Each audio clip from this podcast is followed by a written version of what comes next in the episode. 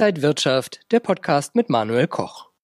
Die weltweiten Börsen sind fast überall auf Rekordniveaus und die Schlagzeilen vermehren sich, ob denn jetzt auch bald ein Crash kommt und ob die Tech-Aktien nicht deutlich überteuert sind und auch da eine Blase droht.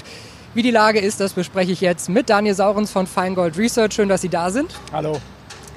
Wir sehen zum Beispiel die Technologiebörse Nasdaq. Vor einem Jahr zur Corona-Krise im Vergleich zu heute hat sich allein die Nasdaq verdoppelt.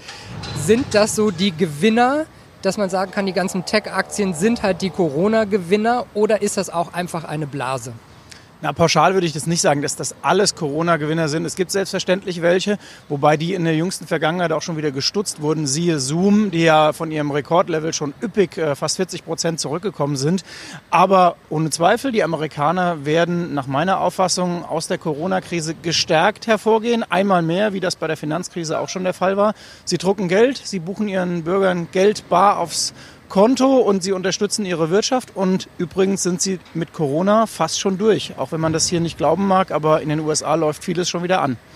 Aber wenn wir mal auf einige Kennzahlen schauen, zum Beispiel das Kurs-Gewinn-Verhältnis, sind viele dieser Tech-Aktien einfach enorm hoch, astronomisch sogar manchmal bewertet.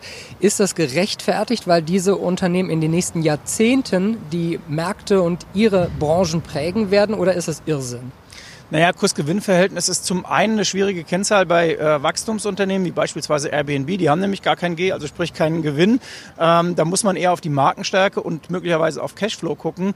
Und bei anderen Firmen ist das gerade nach einer Krise auch schwierig einzuschätzen. Wir erinnern uns mal an die Finanzkrise. Da gab es bei Infineon mal Kurs-Gewinn-Verhältnisse von 400, 500 direkt nach der Krise.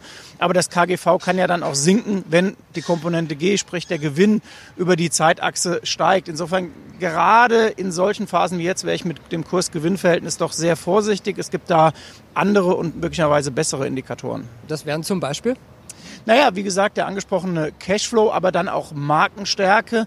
Äh, da sind wir wieder bei der angesprochenen Zoom, dass man sich überlegt, wie werden die in den nächsten Jahren agieren oder auch Netflix oder auch Disney um diejenigen, äh, die zu den Corona-Gewinnern äh, zählen, mal äh, zu erwähnen. Und dann sollte man eher auf diese Komponenten gucken. Welche Aktien wären denn vielleicht noch ein Kauf und wo sollte man die Finger weglassen? Ja, wir haben schon sehr viele, die in doppelter Hinsicht jetzt äh, gelaufen sind. Äh, das sind eben die Corona-Gewinner. Wenn bei denen jetzt die Luft rauskommt, das gilt ja auch für Deutschland, Home24, Westwing, auch eine Shop-Apotheke, wenn die mal vom Top 40 oder 50 Prozent abgegeben haben, kann man sich die wieder angucken, denn die haben ja die bekannte Markenstärke gewonnen über die Corona-Zeit. Andere Titel, die ähm, alten Platzhirsche, die kann man sich jetzt schon wieder anschauen. Da nenne ich beispielsweise mal eine Amazon, denn die meisten würden vielleicht denken, Mensch, die Aktie ist äh, stark gelaufen. Ist aber gar nicht so. Auf sechs Monaten liegt die im Minus. Und äh, wer da taktisch agieren will, durchaus eine Beimischung wert, möglicherweise. Von den Aktien vielleicht mal äh, weg hin zu den Indizes an sich, DAX, Dow, Nasdaq. Äh, Gibt es da Potenzial zum Einstieg? Unterschiedlich, könnte man sagen. Der DAX hat zwar in dieser Woche einen neuen Rekord hingelegt. Äh, mal gucken, wie nachhaltig das ist. Man darf nicht vergessen, Analogie zur Finanzkrise 2009 und dann das Jahr 2010 vor allen Dingen. Ähm, man kommt aus einer Krise raus, dann ist es normal, dass die Indizes erstmal mit äh, Vehemenz nach oben springen und dann müssen die Kurse in die Bewertungen und umgekehrt hineinwachsen. Das sehen wir bei Feingold Research für das Jahr 2021, also sprich per Saldo vielleicht ein ja, mittelpositiver Seitwärtstrend, so möchte ich es mal formulieren. Also man sollte dieses Jahr nicht erwarten, dass die Börsen 20, 30, 40 Prozent zulegen. Aber wenn es Dips gibt, dann steht die Notenbank bereit. Das wissen wir alle. Das Lied ist alt, aber es ist nicht schlecht deswegen.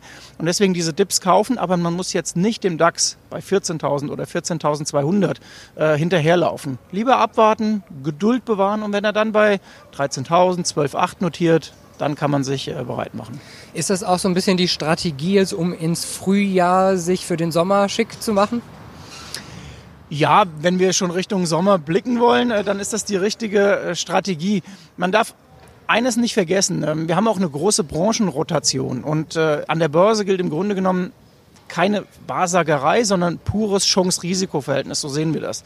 Und vor wenigen Monaten wollte noch niemand was von Aktien wie Fraport oder Carnival Group oder anderen äh, Titeln wissen. die jetzt mit Abflauen der Corona-Krise wieder gefragt sein werden. Man könnte auch die TUI noch nennen. So, die jetzt sind jetzt schon wieder angeschoben worden und ähm, damit ist die Sektorrotation aber irgendwann auch abgeschlossen. Und dann geht es wirklich darum, wer kann 2022, 2023 nachhaltig Geld verdienen und dort wird man sich äh, hin orientieren. Und wo steht dann der DAX zum Jahresende? das ist äh, wie bei so vielen äh, Glaskugelguckerei. Und ich sage immer bei unseren Abonnenten, wir könnten äh, alle fragen und wenn wir den Durchschnitt bilden, wären wir wahrscheinlich nah dran. Ähm, man sieht es am letzten Jahr. Im Januar haben so viele den DAX auf 14.000, 15.000 gesprochen und dann standen wir im März irgendwann bei 8.200. Also insofern, das muss man schon äh, immer äh, aus Chance-Risikosicht bewerten und Prognosen eigentlich albern. Sagt Daniel Saurens von Feingold Research. Gerne. Vielen Dank, dass Sie heute hier an der Frankfurter Börse waren und Ihnen, liebe Zuschauer, vielen Dank fürs Interesse. Bis zum nächsten Mal.